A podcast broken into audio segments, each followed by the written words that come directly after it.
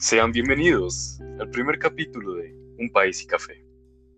En el día de hoy, yo, Daniel Díaz, y mi compañero Joel Sánchez, les hablaremos acerca de la crisis que está viviendo el país en este momento. Eh, bueno, entonces primero tenemos que comenzar hablando de qué es lo que verdaderamente está pasando en Colombia para poder llegar a por qué está en este punto. Y creo que esto se deriva primeramente de la desinformación, más que todo. Eh, gracias a esto, eh, la gente está angustiada y no sabe verdaderamente lo que está pasando. Claro, eh, podemos ver noticias tanto por televisión como por las redes sociales, pero no informan nada al pueblo. Entonces, si no tenemos información de lo que verdaderamente está pasando, ¿cómo vamos a solucionar esta crisis?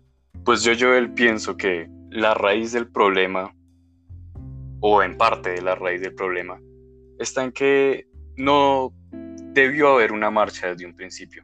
Y no, no estoy hablando de que yo no apoye el salir a pedir los derechos y a pedir al gobierno que sea respetado lo que el pueblo merece, porque el pueblo no merece. No se trata de eso, se trata de que el gobierno ya debería estar en un punto tan bueno para la población que no habría necesidad de salir a manifestarse. Eh, claramente yo también estoy en contra de las marchas, primeramente que todo porque de ahí deriva mucho lo que es la delincuencia.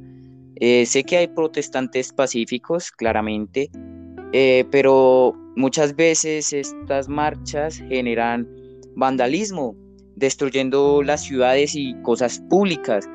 Yo digo, no, pues Sabemos que la reforma tributaria estaba mal, mal planteada, que se necesita claramente, que estaba mal planteada, sí, eso es lo que están haciendo ahora, ¿no? Viendo cómo se puede cambiar esa reforma para que pueda, pues, no afecte tanto a los colombianos como se cree.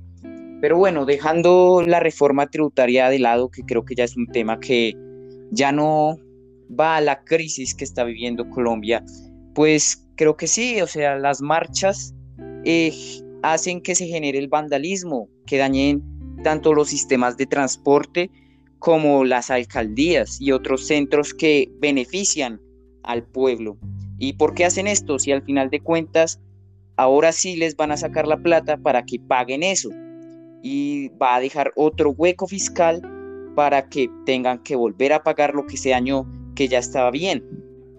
Evidentemente yo también estoy en contra del vandalismo, no tanto de las protestas, porque realmente es el único medio que poseemos o que está a la mano de toda la ciudadanía para poder manifestarse ante una injusticia de la talla, como usted lo decía, de la reforma tributaria, mal planteada en un concepto eh, de tiempo, de espacio que no debía estar ahí y que pues en sí fue el detonante de el resto de problemáticas que ya venía trayendo el país desde hace mucho tiempo.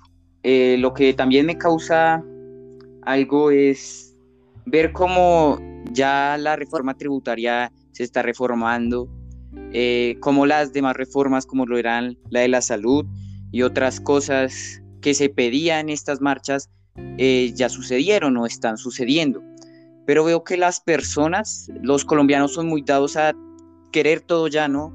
Que sucedan las cosas rápido.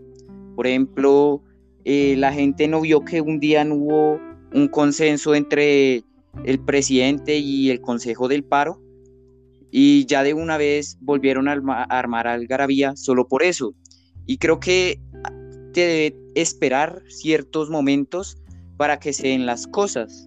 No se puede creer que todo pase de una porque son procesos que van paso a paso. Pues así de esta manera y con estas opiniones tan divididas, cerramos el espacio de este primer capítulo. Los esperamos en el siguiente que se subirá al instante después de este y en el cual hablaremos sobre la opinión que nos merece para acabar con esta crisis social. Gracias.